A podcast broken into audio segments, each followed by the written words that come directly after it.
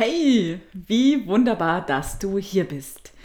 In der heutigen Folge des Tanze wild und frech Podcasts geht es darum, wie wir alle zu Helden inmitten des Coronaviruses wurden. Bleib also dran und bis gleich. Beim Tanze wild und frech Podcast erhältst du spritzige Inspirationen, buntes und informatives Wissen sowie Hilfestellungen und Tipps rund um das Thema Tanzpädagogik für Kinder und manchmal fürs Leben. Ich bin Steffi Schmidt und helfe angehenden und ausgebildeten Tanzpädagoginnen, ihre Individualität in ihrem Tanzunterricht und Business zu leben und Vertrauen in sich selbst zu gewinnen, ohne dass man die eigene Freiheit dafür aufgeben muss. Wir schreiben Freitag, den 13. März 2020.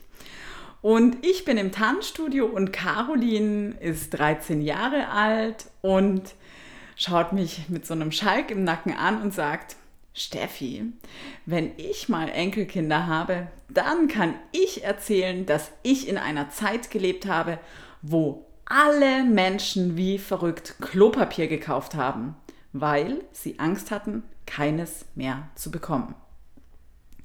Wir grinsten zusammen und hatten eine schöne Tanzstunde, in der wir einen Ikosaeder bauten und ich ein wenig schmunzelte über die Lösungen der Kinder und wie wir den Ikosaeder lebendig worden ließen, mit all seiner geometrischen Form. Ein paar Tage später war klar, dass wir tatsächlich Geschichte schreiben würden und ich meine Tanzkinder für eine lange, lange Zeit nicht mehr sehen werde. Und das schmerzt mich schon auch sehr, denn all diese wunderbaren Wesen bringen echt eine Menge Leichtigkeit und Unsinn in mein Leben.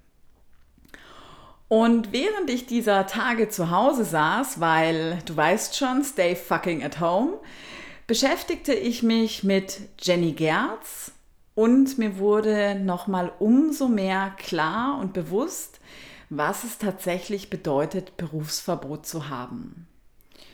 Doch Jennys Geschichte spielt in den 1930er Jahren und wir sitzen hier ja in der Zukunft fest.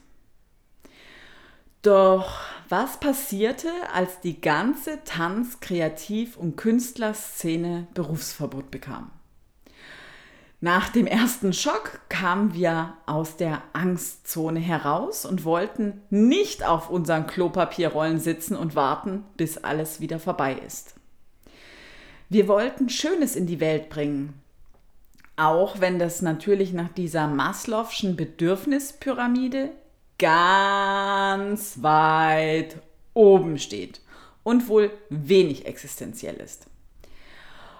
Uns allen ist der Tanz und die Kreativität immer ein riesengroßes Bedürfnis und für uns fast genauso wichtig wie der tägliche Apfel und die Luft zum Atmen.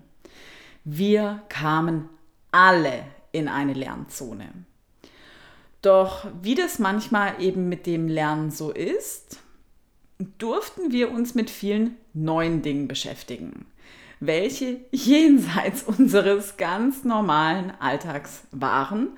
Und wir haben die Situation liebevoll umarmt, weil das Virus ja jenseits unserer Kontrolle liegt. Wir haben unserem Perfektionismus über Bord geworfen und unser Bestes gegeben, nach Lösungen zu suchen. Wir haben alle und wirklich alle mehr gearbeitet als je zuvor, um anderen Menschen, ob groß oder klein, eine wunderbare Zeit zu verschaffen. Auch wenn es eben aktuell nicht möglich ist, ins Tanzstudio zu gehen und dort zu tanzen.